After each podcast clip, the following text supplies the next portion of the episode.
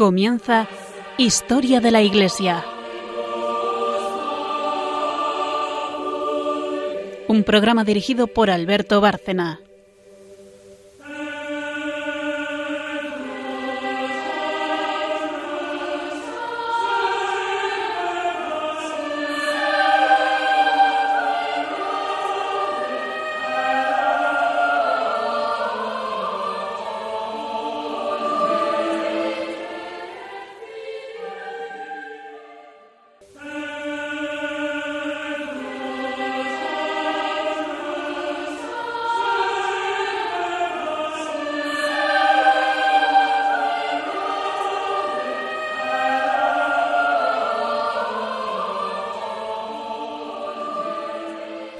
Buenas noches, oyentes de Radio María y de nuestro programa Historia de la Iglesia.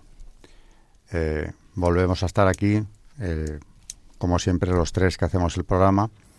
Eh, María Ornedo, buenas noches. Buenas noches. Carmen Turdemontis, buenas noches también. Buenas noches a todos. Y como siempre, pues Carmen, que es la historiadora, nos introduce en el tema que vamos a tratar. María luego, en la tercera sección, que es la suya, nos habla del magisterio relacionado con la historia que estamos viendo. Eh, es una historia riquísima.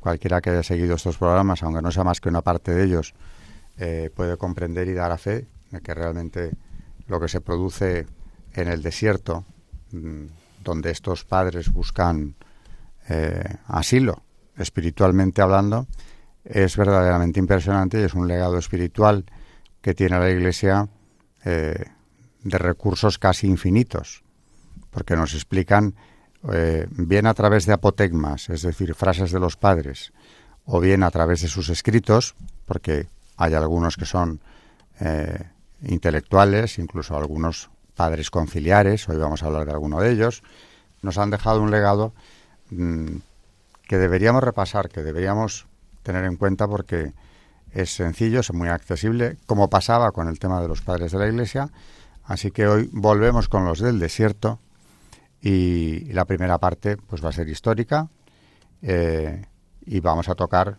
eh, un personaje que ya hemos traído aquí, pero que para refrescar la memoria a nuestros oyentes, porque ya han pasado tantos padres que se pueden haber olvidado de quién es concretamente este, eh, Carmen nos vuelve a poner en situación con, con él. yo lo que quiero destacar es que tiene que ver eh, lo que vamos a tratar en este programa, en el siguiente quizá también, es, eh, o quiero destacar, una relación importante, que es la que hay entre los padres de la Iglesia y los concilios ecuménicos. No podemos pensar que los padres vivían en el desierto como unos eh, personajes alejados del mundo, que lo estaban, más o menos ignorantes, algunos lo eran, en su origen por lo menos, aunque luego tienen la, sabiduría suprema que viene por la gracia de Dios.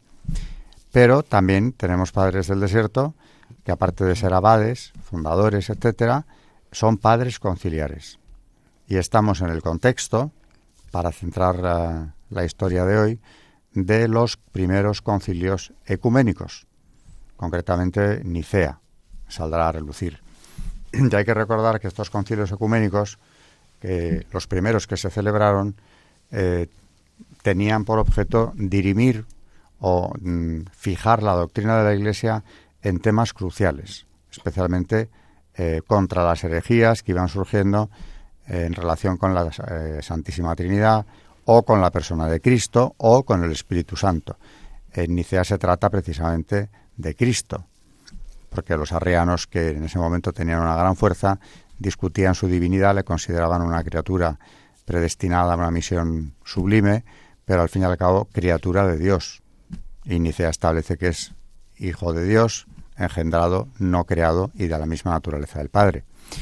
Bueno, este es el contexto, pero Carmen, mm, después de una muy pequeña pausa, nos va a hacer aterrizar precisamente a través de uno de estos autores que luego María nos comentará, Macario el Grande, que como digo ya ha venido a este programa y hace ya bastante, no sé, pues hace unos meses eh, tratamos de él. Pero vamos a centrarnos hoy mm, sin perder de vista que el telón de fondo de esto que tratamos son los concilios ecuménicos, Por tanto, eh, la doctrina que se contiene en los padres de la Iglesia, la que dan a conocer, es perfectamente ortodoxa y además, eh, en algunos casos, estos autores influyen en las decisiones de los padres conciliares. Así que breve pausa y vamos con, con un tema histórico como es el de este autor, este padre del desierto, Macario el Grande, que no embaldera el Grande y, y se ganó sobradamente el apelativo.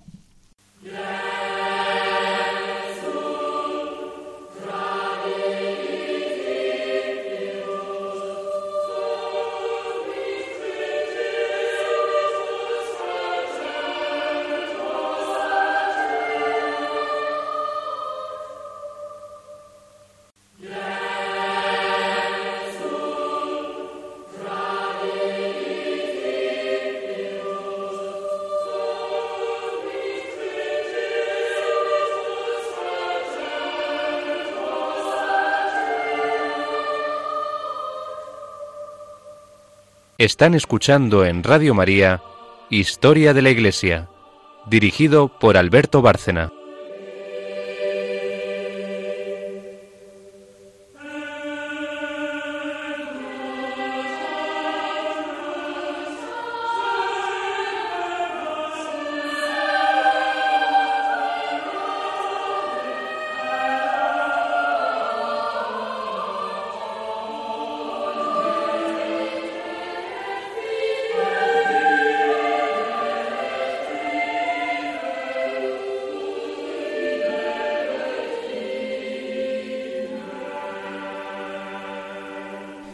Pues vamos a recordar a nuestros oyentes un poco de la vida de San Macario y sobre todo su relación con el concilio de Nicea, que vamos a ver que, es importante, y recordarles que eh, San Macario fue obispo de Jerusalén y la fecha en la que Macario fue consagrado obispo se encuentra en la versión de San Jerónimo de la Crónica de Eusebio. Su muerte debe haber acaecido antes del concilio de Tiro, en el que su sucesor máximo fue aparentemente uno de los obispos participantes. Fue él uno de los obispos a quienes San Alejandro de Alejandría les escribió previniéndoles contra Arrio. El vigor de su oposición a la nueva herejía se evidencia en la manera abusiva en la que Arrio se refiere a él en su carta a Eusebio de Nicomedia. Asistió al primer concilio de Nicea y vale mencionar aquí dos conjeturas relacionadas con el papel que desempeñó en dicho concilio. La primera es que hubo un forcejeo entre él y su obispo metropolitano, Eusebio de Cesarea, en cuanto a los derechos de sus respectivas sedes. El séptimo canon del concilio, debido a que la costumbre y la tradición antigua muestran que el obispo de Jerusalén debe ser honrado, él debe tener precedencia, no obstante, sin prejuicio a la dignidad que corresponde al obispo de la metrópolis.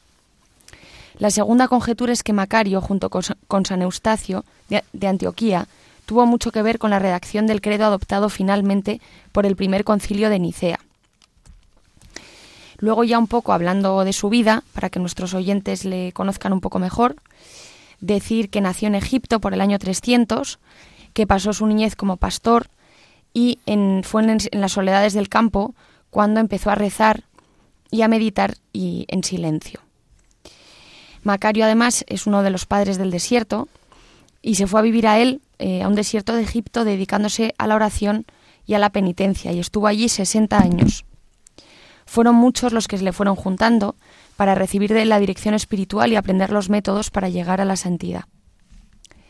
El obispo de Egipto ordenó de sacerdote a Macario para que pudiera celebrarles la misa a sus numerosos discípulos. Después fue necesario ordenar de sacerdotes a cuatro de sus alumnos para atender las cuatro iglesias que se fueron construyendo allí cerca de donde él vivía, para los centenares de cristianos que se habían ido a seguir su ejemplo de oración, penitencia y meditación en el desierto. En aquellos desiertos, con 40 grados de temperatura y un viento espantosamente caliente y seco, no tomaba ni agua ni otra bebida durante el día. Dominaba su lengua y no decía sino palabras absolutamente necesarias. A sus discípulos les recomendaba mucho que como penitencia guardaran el mayor silencio posible.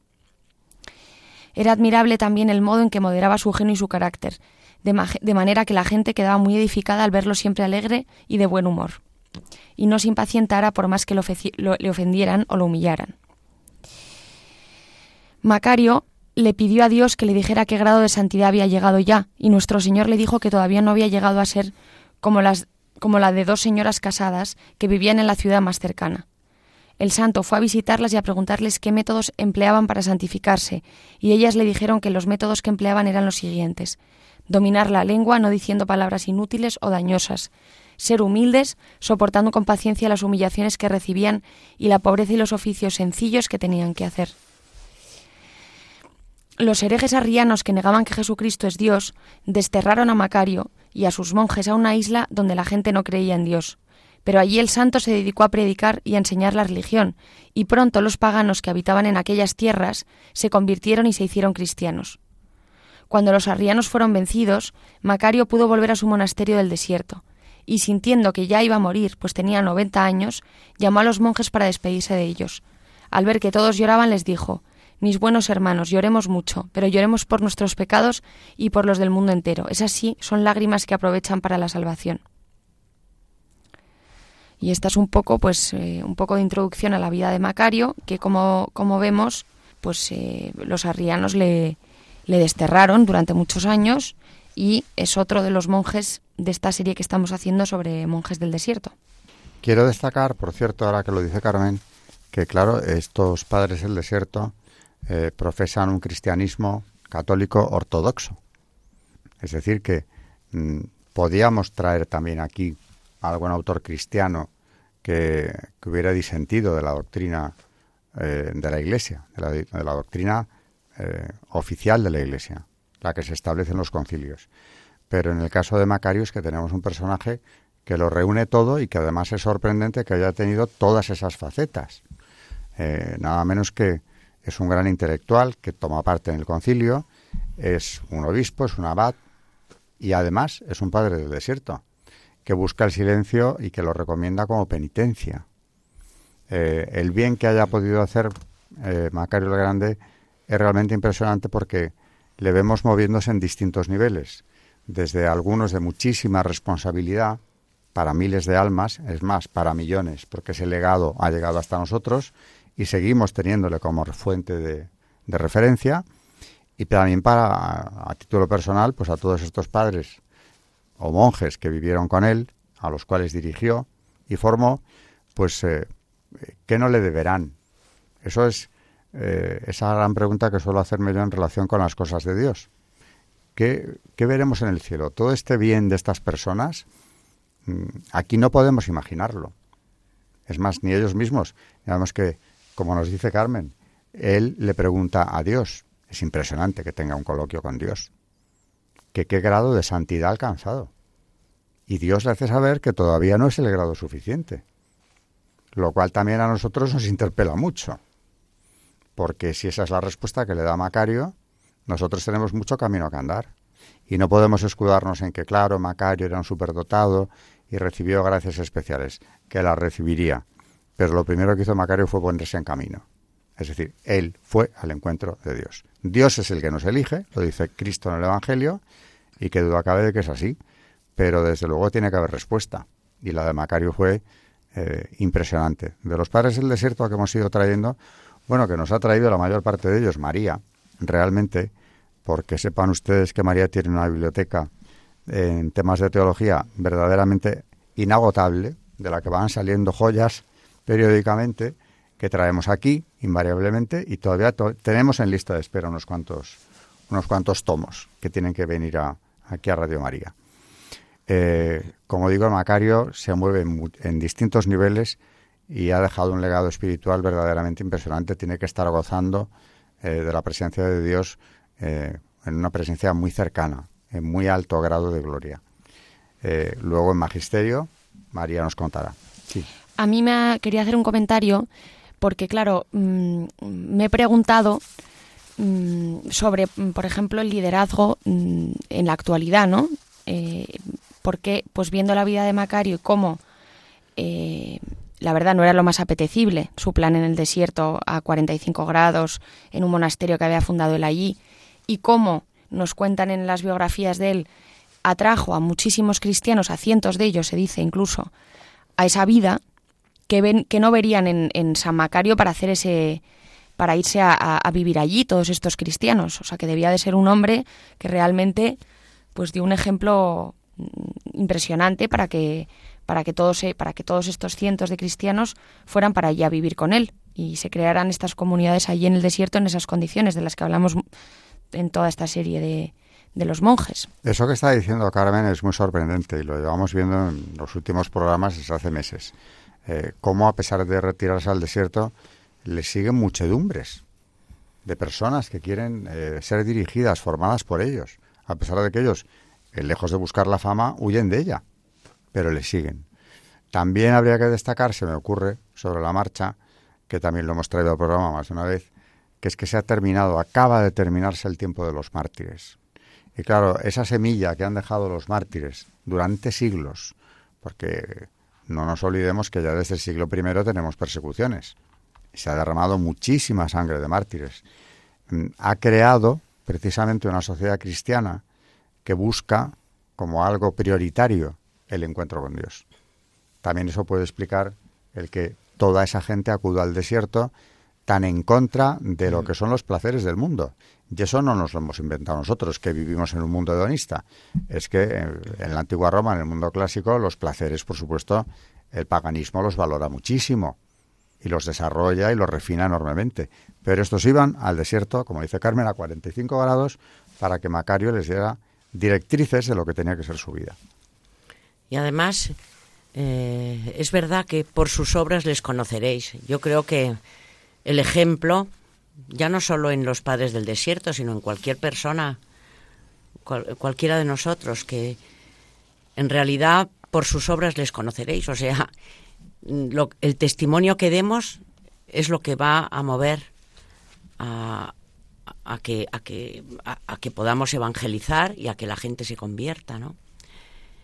Es verdad que hace poco he oído que en, en Estados Unidos, en Nueva York, no sé si en otras ciudades, han salido mm, unas personas mm, imitando a estos padres del desierto, haciendo mm, silencio y, bueno, haciendo un poco la vida de que hacían estos monjes, solo que dentro de la ciudad. Más adelante traeré a ver si encuentro algunos textos, porque ya los hay, de pues una persona que trabajaba no, sé en qué banco, era un ejecutivo importantísimo y decidió, precisamente leyendo mm, testimonios de los padres del desierto, hacerse un desierto en la ciudad y bueno, está como loco, mm, está dando muchísimo testimonio, etcétera. Ya traeremos eh, textos porque ya ha dejado está haciendo ya mucho mucho apostolado, etc. etcétera. Nos interesa muchísimo eso porque es un ejemplo actual, yo no lo conocía, pero que se ve que eso funciona porque el ser humano es el mismo. Por más que las culturas hayan cambiado, los puntos de vista, pero claro, eh, el hombre sigue teniendo sed de Dios. Mm. Y los, lo mismo que se iban al desierto detrás de estos padres, pues entiendo eso que no conocía, por cierto, ¿no? en ciudades tan eh, mundanas, tan apartadas aparentemente de lo espiritual, como puede ser Nueva York, estén buscando el silencio. O sea, estén buscando a Dios a través del encuentro con Él en el silencio, apartándose del mundo, que es lo que hacían esos mismos señores, pues fíjate, hace casi 20 siglos, 20 no, pero 15, 16. Hmm.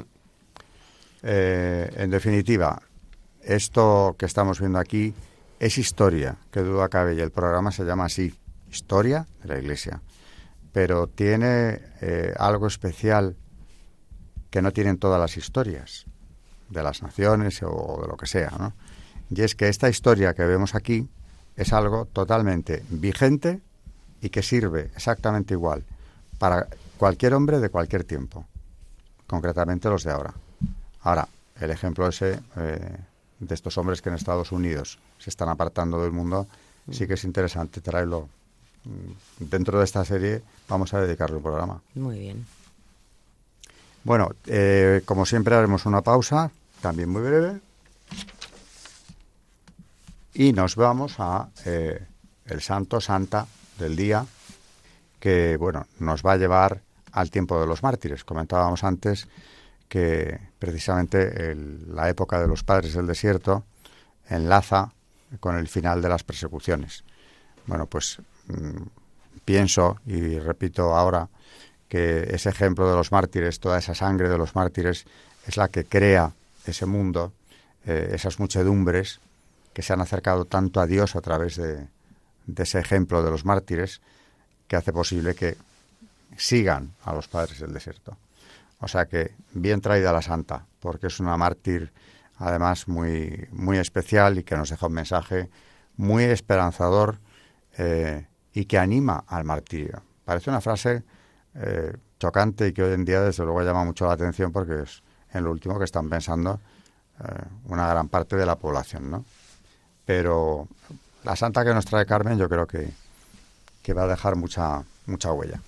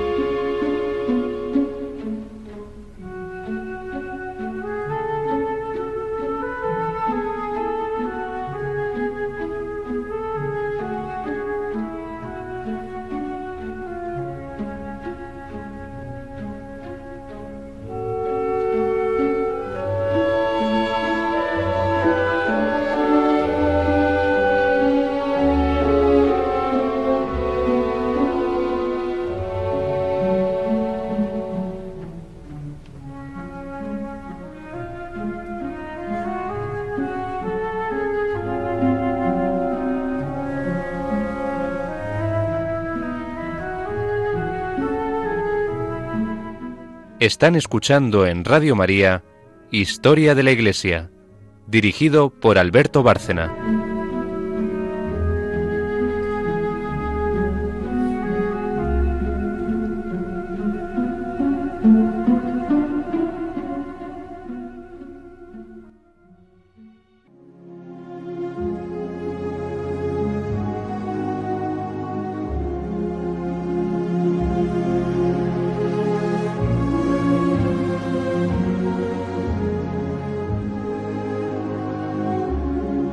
Santos en la historia de la Iglesia.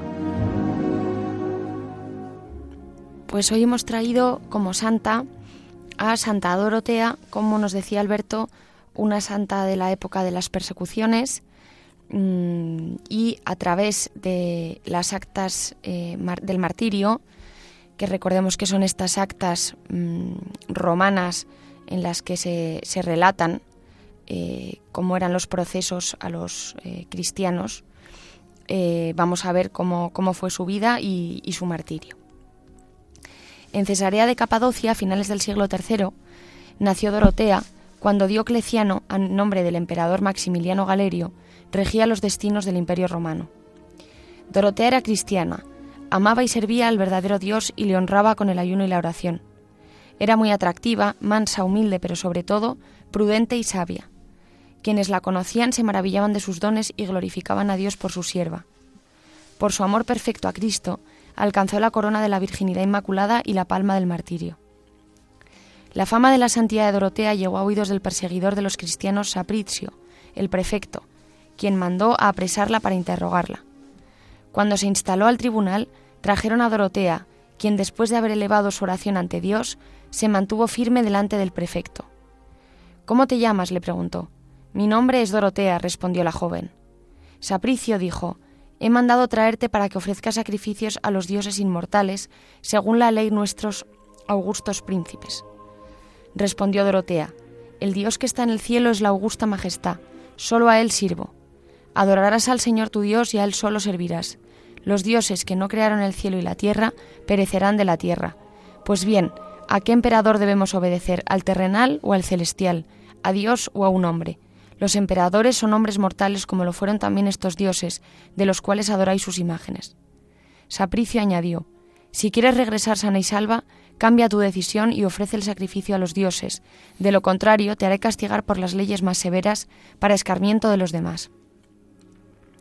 Ante esto, replicó Dorotea, daré testimonio de temor de Dios para que todos aprendan a temer a Dios y no a los hombres, que como criaturas irracionales o perros rabiosos se lanzan contra los hombres inocentes, se agitan, se inquietan, ladran insolentes y los desgarran con mordeduras.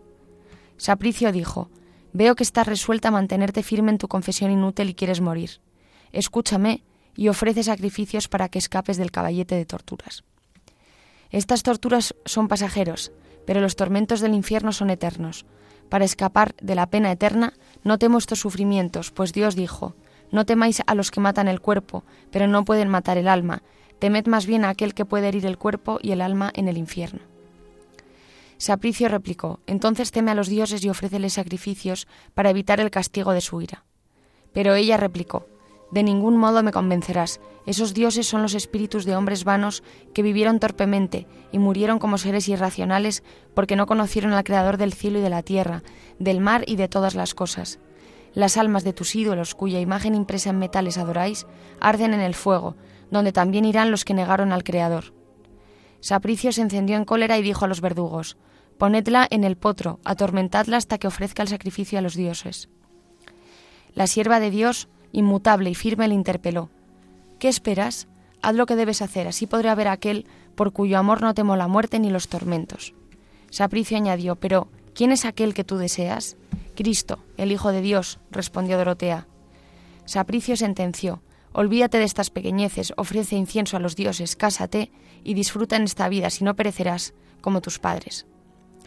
Después de esto, Sapricio llamó a dos hermanas, Crista y Calixta, quienes poco antes habían apostatado, y les ordenó, Así como vosotras abandonasteis la vanidad y la superstición cristiana, y ya adoráis a los dioses invictos, por lo cual os recompensé, ahora debéis inducir a Dorotea para renunciar de su necedad, os premiaré con mejores regalos. Llevaron entonces a su casa a Dorotea y trataron de persuadirle. Acepta lo que te dice el juez y te librarás del peligro de las penas como nosotras. No desperdicies tu vida con los tormentos y la muerte. Dorotea le reprochó, Si escucháis mi consejo, os arrepentiríais de haber ido tras los dioses falsos, pero el Señor es bueno y misericordioso hacia quienes se convierten a Él de todo corazón. Crista y Calixta se conmovieron, pero si ya hemos matado a Cristo en nuestro corazón, ¿cómo lo resucitaremos? Dijo Dorotea, Pecado más grande es desesperar de la misericordia del Señor que ofrecer sacrificio a los ídolos. No desesperéis, porque el Señor puede curar vuestras llagas. No hay llaga que Él no pueda sanar. Es salvador porque salva, es redentor porque redime, y liberador porque no cesa de liberar. Arrepentíos de corazón, tened fe y seréis perdonadas. Las dos mujeres se arrojaron a sus pies bañadas en lágrimas y le suplicaron su intercesión para ofrecer a Dios su arrepentimiento y alcanzar el perdón. Dorotea elevó su oración conmovida por las lágrimas. Oh Señor, que has dicho, no quiero la muerte del pecador, sino que se convierta y viva, y hay mayor fiesta en los cielos por un pecador que se arrepiente que por noventa y nueve justos que no han pecado, muestra tu piedad hacia quienes el demonio te había arrebatado. Vuelve a llamarlas a tu grey para que, con su ejemplo, regresen a ti todos los que se alejaron de tu amor. Mientras así oraba, el prefecto mandó traer a, Crista y Calixta para averiguar si habían logrado replegar el ánimo de Dorotea. Ellas respondieron, estábamos equivocadas. Habíamos obrado inicuamente al ofrecer sacrificios a los dioses falsos por miedo a las penas y dolores pasajeros, pero ya nos hemos arrepentido para alcanzar el perdón de Dios. Entonces Apricio se rasgó sus vestidos y ordenó furioso que las amarrasen juntas de espaldas y las pusieran en el suplicio de la copa, si no adoraban a los dioses más. Ellas elevaron su oración. Señor Jesús, acepta nuestro arrepentimiento y concédenos tu perdón y repitiendo esta confesión fueron torturadas y quemadas vivas. Dorotea les animaba, Id al cielo con la certeza del perdón de vuestros pecados. Sabed que habéis recuperado la palma del martirio que habíais perdido. Viene a abrazaros el Padre alegre por el Hijo perdido y hallado. Luego Dorotea, al ser torturada nuevamente, comprendió que había llegado por fin su anhelada aspiración.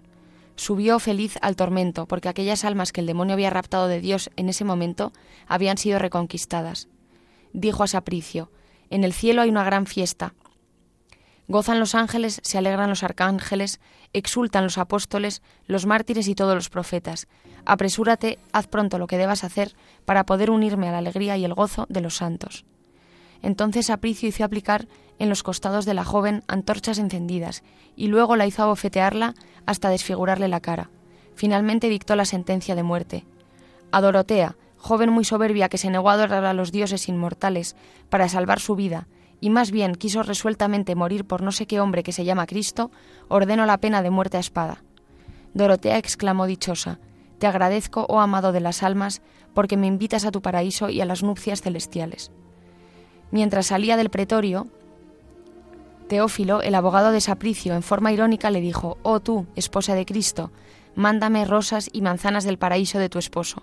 Dorotea le respondió, Sí, te las mandaré. Al llegar al lugar del suplicio, oró un instante y se realizó el prodigio. Apareció un niño con tres manzanas y tres rosas. Dorotea le ordenó, Llévalas a Teófilo y dile, He aquí, te mando el paraíso lo que me has pedido. Enseguida la joven fue degollada y, circundada con la gloria del martirio. Fue al encuentro con Cristo. Teófilo aún estaba burlándose de la promesa de Dorotea cuando en ese mismo instante apareció el niño con las manzanas y rosas. He aquí Dorotea, desde el paraíso de su esposo te manda estos dones. Era el mes de febrero. Teófilo los tomó y exclamó en, en voz alta, Cristo es el verdadero Dios, no hay en él ningún engaño. Le dijeron los compañeros, ¿te has vuelto loco, Teófilo, o bromeas? No me he vuelto loco ni intento bromear. Tengo razones para creer en el verdadero Dios. Mirad, Capadocia está inmersa en un frío glacial. Ningún arbusto está revestido de su verde follaje. ¿De dónde creéis que vengan esas manzanas y rosas magníficas? Bienaventurados los que creen en Cristo, los que sufren por su nombre. Él es el verdadero Dios y quien cree en Él es un verdadero sabio. Con estas palabras los compañeros fueron ante el magistrado. Tu abogado Teófilo, que luchó y persiguió a los cristianos hasta la muerte, está alabando y bendiciendo el nombre de no sé qué Jesucristo, y muchos creen en su predicación. Teófilo confesó, Alabo a Cristo, a quien hasta hoy he negado. Le dijo el magistrado, Me sorprende que tú, hombre prudente, pronuncies ese, nombre, si antes habías perseguido a cuantos lo nombraban. Teófilo respondió, Ahora creo que Él es el verdadero Dios, porque me sacó del error y me condujo a la vía recta. Añadió el magistrado, todos crecen en la sabiduría, los sabios llegan a ser más sabios, tú en cambio de sabio te haces ignorante, llamas Dios a aquel que fue crucificado por los judíos, según dicen los cristianos. Dijo Teófilo, he oído que fue crucificado y por esto, en mi error, creía que no fuese Dios, pero me arrepiento de mis pecados y blasfemias y profeso que Cristo es Dios. Continúa el magistrado, ¿y de dónde y cómo te has hecho cristiano si hasta hoy habías adorado nuestros dioses? Contestó Teófilo, desde el momento en que he pronunciado el nombre de Cristo, he creído en Él, me he convertido en su cristiano. Creo con todo mi corazón en Cristo inmortal, Hijo de Dios. Predico su nombre santo, inmaculado, en el cual no hay engaño como en tus dioses. ¿Quieres decir que los dioses son impostores? Teófilo dijo, Mentiría si digo que no hay falsedad en estos simulacros que el hombre ha tallado de la madera, ha fundido del bronce, ha limado del hierro, ha modelado del plomo, custodiados por mochuelos, entretejidos por las telas de araña en cuyas partes cóncavas hacen nidos los ratones. Como no te miento, es justo que tú aceptes la verdad y te libres de la falsedad. Y como tú juzgas a los mentirosos, es necesario que te liberes de la mentira y te conviertas a la verdad que es Cristo. El magistrado dijo, Infeliz Teófilo, quieres morir de una muerte execrable. Si persistes en tu necedad, ordenaré que te den una muerte con crueles suplicios. Respondió Teófilo, yo deseo encontrar la verdadera vida. Ya he tomado esta decisión y estoy resuelto a ello. Cuando estuvo en el caballete de tormentos, exclamó, Ahora soy verdadero cristiano, porque estoy en la cruz. La forma del potro era como una cruz. Gracias, oh Cristo, porque me has concedido ser elevado en tu madero. Luego laceraron sus costados con garfios de hierro y los quemaron con antorchas encendidas. Antes de ser decapitado entregó su espíritu con esta oración. Oh Cristo, Hijo de Dios, creo en ti. Inscríbeme en el número de tus santos. Bueno, testigos impresionantes, estos mártires, eh, no solo por lo que soportaron, sino por cómo lo llevaron y las cosas que dijeron en el momento de la, de la muerte, ¿no? Por ese perdón, ese rescate de precisamente de Santa Dorotea, de esas dos apóstatas que estaban en principio condenadas por la apostasía y cómo consiguió llevárselas al cielo, simplemente con su ejemplo, ¿no? O sea que ese es el mundo que había creado, el que luego hará posible la expansión de la doctrina de los padres de la Iglesia y la de los eh, concilios ecuménicos que hemos mencionado antes. Y además ver cómo se eh, cómo con el testimonio de ella, que es lo que pasaba con los mártires, ¿no? Que ver al mártir o ver ver la fe en el mártir cómo convierte, o sea, en ese mismo momento se convirtieron las dos mujeres y se convirtió el acusador. Es verdad que también vio las manzanas y las rosas y, que eso le, hizo que se convirtiera. Pero bueno, nada más que con el testimonio de ella y de su muerte, mm, se convirtieron, eh, los que lo veían se convertían. Eh, hace poco vi, oí, bueno, leí que en el Apocalipsis, al final, dice que la Nueva Jerusalén será la conversión de todas las personas cuando vean a los mártires. Y esto es ejemplo de ello. Cuando el resto de las personas que no son creyentes vean el testimonio del martirio, entonces se convertirá toda la humanidad y será la nueva Jerusalén. Y hay que ver qué tipo de muerte estaban recibiendo los mártires. Concretamente Santa Dorotea, bueno, todos ellos pasaron por, por pruebas eh, espeluznantes, que no se arredraron, pero es que lo curioso es que los que estaban presenciándolo tampoco, como dices tú, se convirtieron, eligieron terminar así a, continuar con la vida que llevaban. Eh, por supuesto, hay un tema que también ha traído María hoy. Eh, pasamos a la sección de magisterio en un minuto, mm, que es los milagros. De eso hemos hablado mucho menos. Los milagros de los padres del desierto, que también, claro, tienen una buena cantidad de ellos, ¿no? Y cuando esto acabe, pues nos iremos, el tiempo que nos quede, a Macario el Grande, que eh, va a ser un poco el compendio del, programa porque eh, tiene que ver con, con la doctrina de la Iglesia, tiene que ver con dogmas que la Iglesia ha defendido desde los primeros tiempos. Pues hablando mm, de los eh, de, estos monjes del desierto que hacían milagros, vamos a contar a nuestros oyentes eh, algunos de estos milagros, de estos ancianos, de estos santos ancianos. Por ejemplo, el abad Dulas, discípulo del abad Besarión, contó Caminábamos juntos a la orilla del mar. Yo tenía sed y dije al abad Besarión, Padre, tengo mucha sed. El anciano, después de hacer oración, me dijo, Bebe, agua del mar. El agua se convirtió en dulce y bebí. Luego puse un poco en un vaso por si volvía a tener sed. Al ver el anciano lo que había hecho, me dijo, ¿Para qué llevas ese vaso? Y le contesté, Perdona, padre, es por si vuelvo a sentir sed. Y dijo el anciano, Dios, que está aquí, está en todas partes. Mm, otro de ellos, dice también, un día vino un poseso a Escitia, que ya hemos hablado además de Escitia, creo que en el último programa, y se hizo por él oración en la iglesia. Pero el demonio no salía porque era duro. Los clérigos del lugar se dijeron unos a otros, ¿qué hacemos contra este demonio? Nadie puede echarlo más que el abad Besarión, pero si le hablamos de ello no querrá venir a la iglesia. Vamos a hacer lo siguiente. Mañana vendrá Besarión a la iglesia, y antes de que entre nadie, sentaremos aquí al poseso. Cuando entre el anciano, nos levantaremos para rezar y le diremos Padre, despierta este hermano. Lo hicieron así. Por la mañana, después de la llegada del anciano, los clérigos se pusieron en pie para la oración y dijeron a Besarión Padre, despiértale.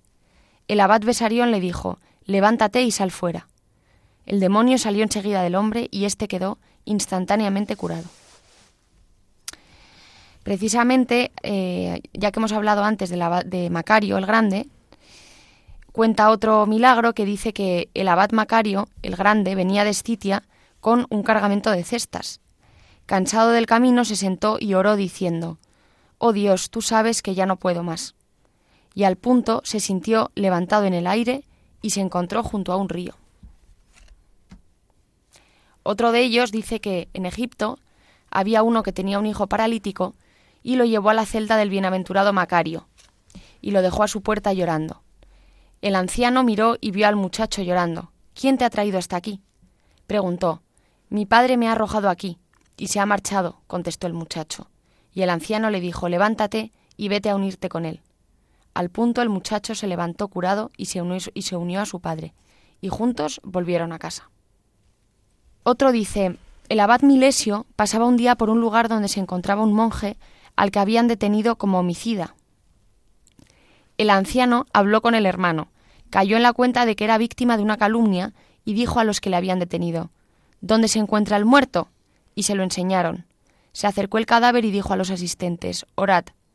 Luego levantó las manos al cielo y el difunto resucitó. Y delante de toda la gente el anciano le preguntó Dinos quién es el que te ha asesinado.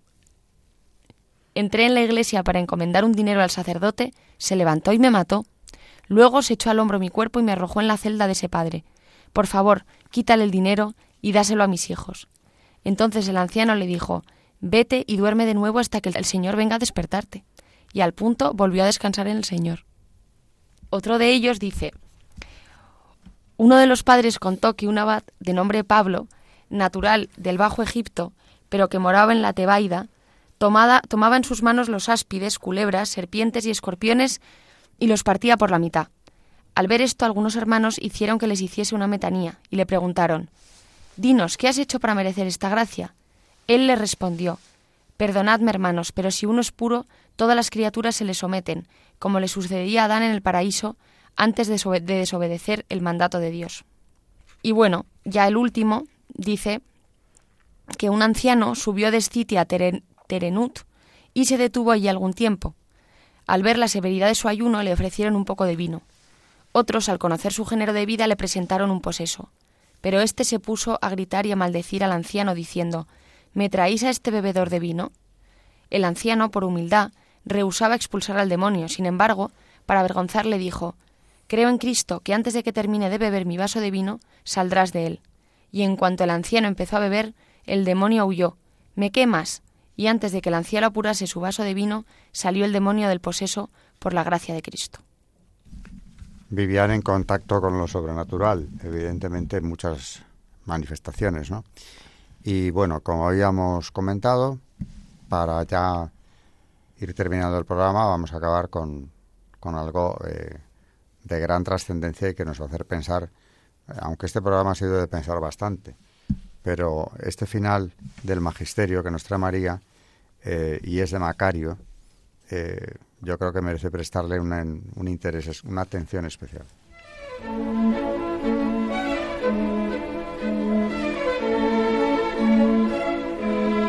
El Magisterio de la Iglesia.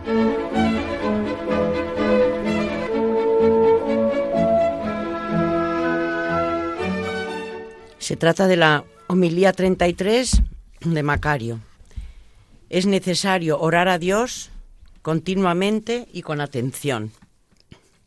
Primero, no debemos reducir nuestra oración a mera expresión corporal.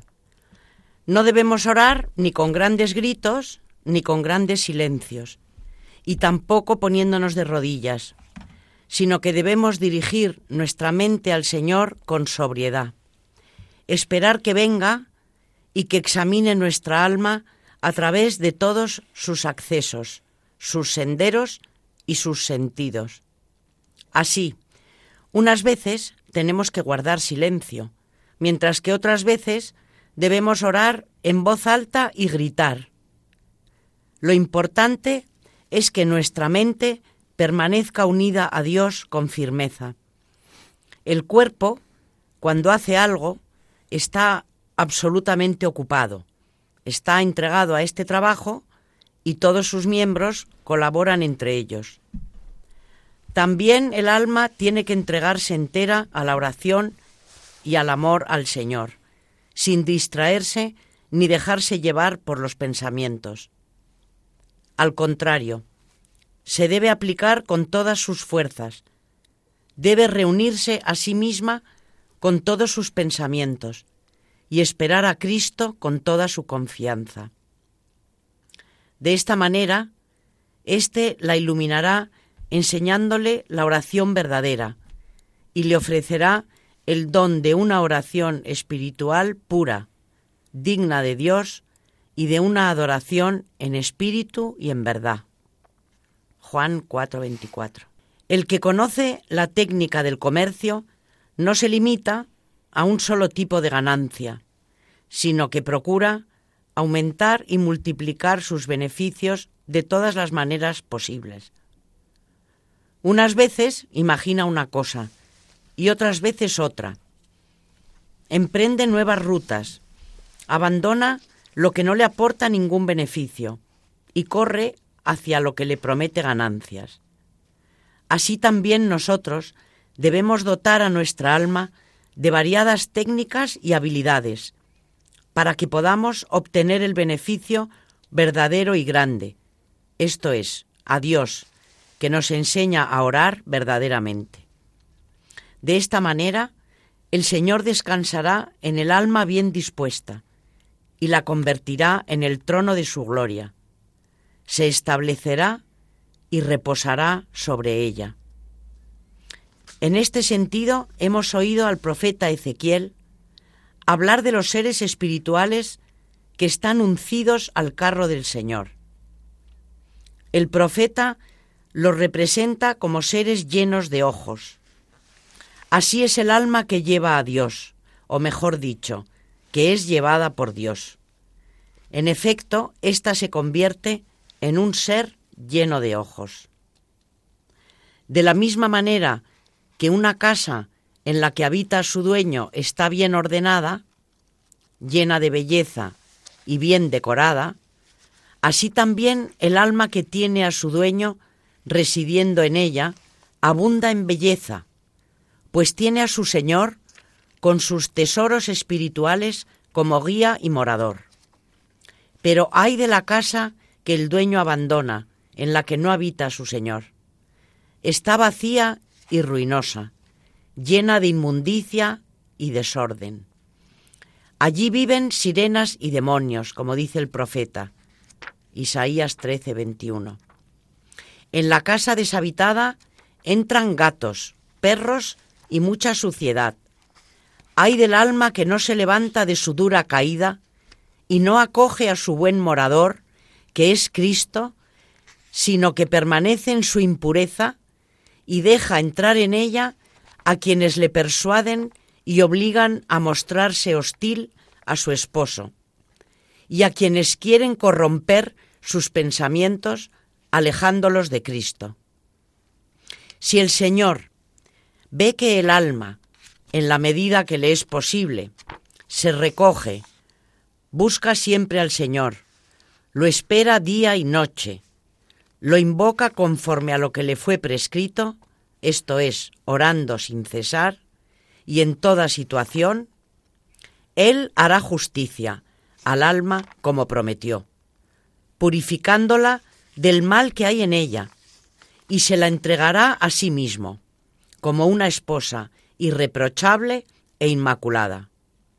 Por eso, si crees que todo esto es verdad, como es el caso, preocúpate de ti mismo y mira si tu alma encontró la luz que la guía y la comida y la bebida verdaderas. Si todavía no las tienes, búscalas día y noche hasta que las encuentres. Cuando veas el sol, busca el sol verdadero, pues estás ciego. Cuando veas luz, mira hacia tu alma para ver si has encontrado la luz buena y verdadera pues las cosas visibles son una sombra de todo lo verdadero que pertenece al alma. En efecto, además del hombre visible, hay otro hombre interior. Hay ojos que Satanás cegó y hay oídos que ensordeció. Pero Jesús vino para curar al hombre interior. A él la gloria y el poder, junto con el Padre y el Espíritu Santo, por los siglos. La verdad es que es una maravilla como, nos explica cómo orar, ¿no? Cómo hace como que el Señor nos, nos coja para sí y nos invada por dentro. Vaciándose de, uno mismo, lo hemos comentado aquí muchas veces, ¿no? Es como lo dejamos eh, a Dios llenarnos de Él. Bueno, pues eh, hemos terminado este programa, desde luego. Ha sido más denso que otros, pero había muchos temas que comentar y, desde luego María y Carmen han estado inspiradas porque nos han ido poniendo ejemplos y comentando las lecturas de hoy, tanto la parte histórica como la de magisterio y el programa, claro, tenemos que terminarlo aquí hoy, pero volveremos el, en nuestro próximo espacio tocando estos mismos temas. Seguiremos todavía, tenemos mucho que decir de los padres y madres del desierto. También hablaremos de ellas eh, en el programa próximo. Así que bueno, se acabó por hoy, pero buenas noches, María Ornedo. Buenas noches y muchas gracias. Buenas noches y muchas gracias, Carmen Turdemontis. Buenas noches a todos. Y buenas noches a todos nuestros oyentes. Gracias también a ellos.